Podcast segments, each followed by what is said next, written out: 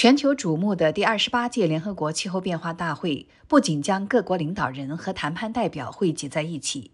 同时也让非政府组织和民间社会代表聚集一堂，共商全球气候变化相关议题，寻找这个事关人类生存的关键问题的解决方案。联合国新闻采访了一位来自中国非政府组织的观察员，请听特约记者杜佳。对山水自然保护中心的程琛的采访。山水自然保护中心呢是一个呃中国的本土的 NGO，主要从事的是那个生物多样性保护和研究的工作。我目前是山水的呃自然观察项目的项目主任。作为一位自然保护倡导者和生物多样性推动者。程琛在本届气候大会上，首先注意到自然保护这个议题首次被纳入了气候大会的优先事项，表明基于自然的解决方案对缓解气候危机至关重要。气候峰会里边的各个主题里面，呃，这次有了专门的自然的主题，有很多国家的这个元首和这个非政府的主体，他都有嗯不断的在提及气候和自然之间的关系，包括。呃，气候和自然不能，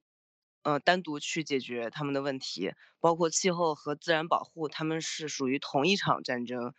所以我们必须要团结一致来支持自然，呃，自然积极的解决方案。这个都是一个从非常高的层面给予呃自然和气候的这个高度的链接。和自然保护自然在气候变化行动里面的重要性给予了充分的认可。这一次的这个气候大会，它有一个非常核心的成果，就是第一次的全球盘点。我也其实学习了，呃，尽我的能力去学习了一下全球盘点里边，呃，关于自然是是有多么有多少次被提及，是如何提及的。那我就发现，嗯，这个里边已经包括了，呃，比如说，呃，确保。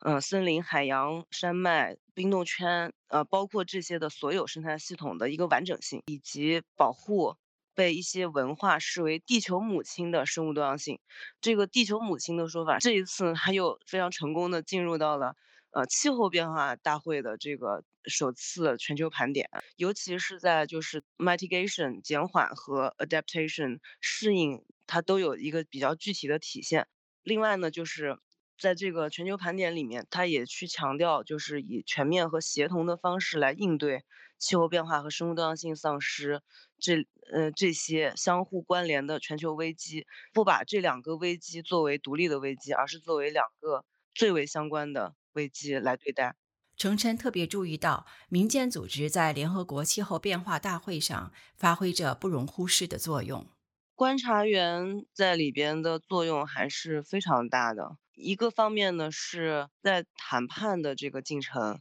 还有一个是在这些很很多丰富多彩的边会方面，实际上观察员都起到特别大的作用。嗯，在谈判的进程里面，有很多的这个 NGO，他们是追就是追踪这个谈判进程，可能有的甚至长达十年之久。呃，对这个谈判的每一次的这个进展和经验教训，都有一些呃自己的观察和经验，他们会更加了解这一次第二十八次大会跟之前的呃区别是什么。我还发现有很多的 NGO，实际上在国家的这个谈判代表他们的发言的内容里边，实际上也会有很多的贡献，在这个谈判之之外。我们还有特别多的编会，实际上都是一个大家来表达观点、展示成果，以及去一起倡议啊等等这样的一些过程。举例而言，在中国找的这个就是每一天在进行的不同主题的、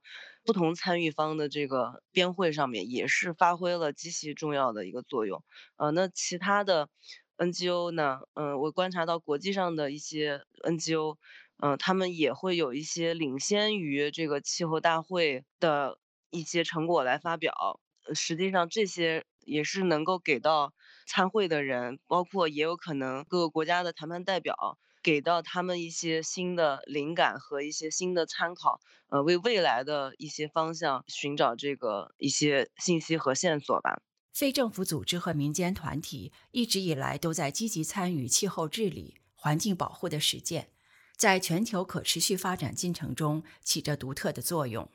首先说这个政策制定方面，嗯、政策制定方面，其实民间组织呃是一个呃观察者，也是就是呃政策的完善的呃一些解决方案的提出者。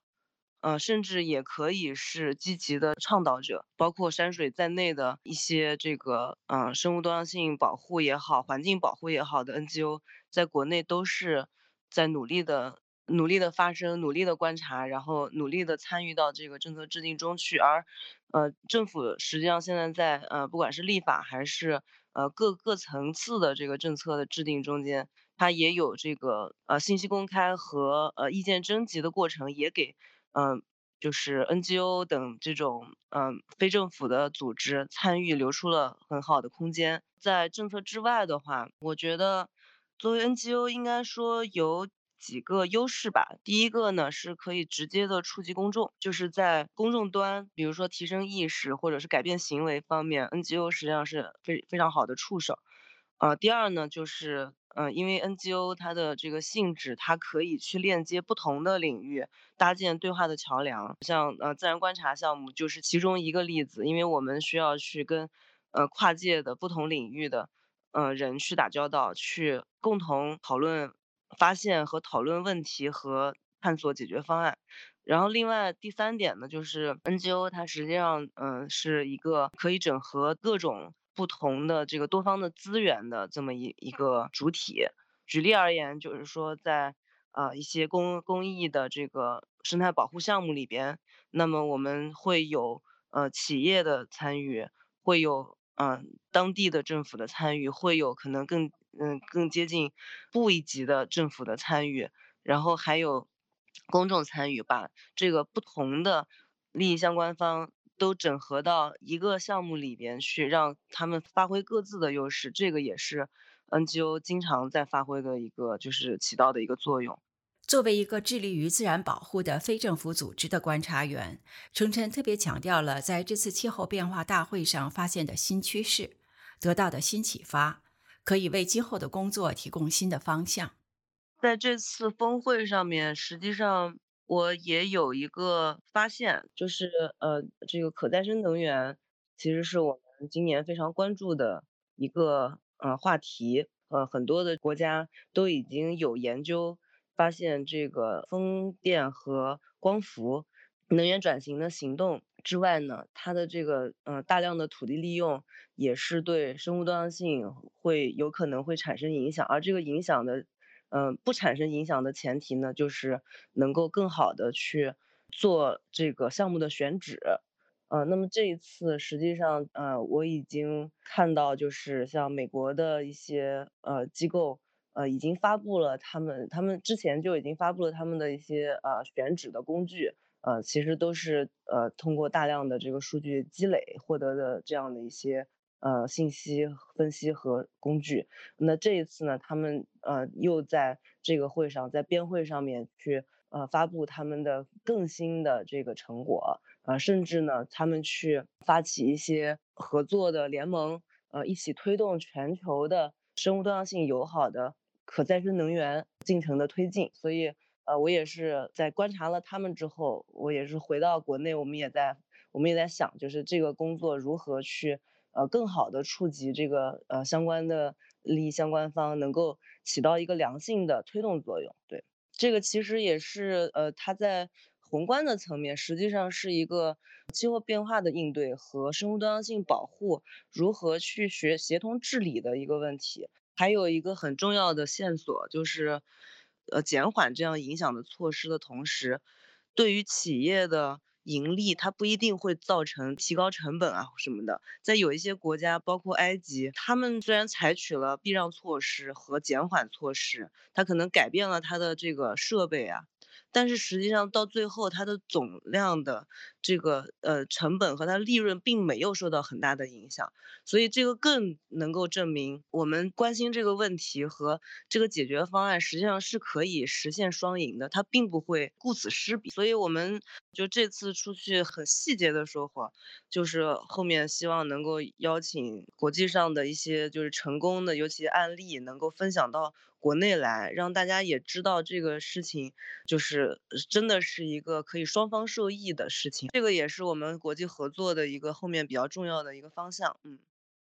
以上是联合国新闻特约记者杜佳对山水自然保护中心项目主任程琛的采访报道。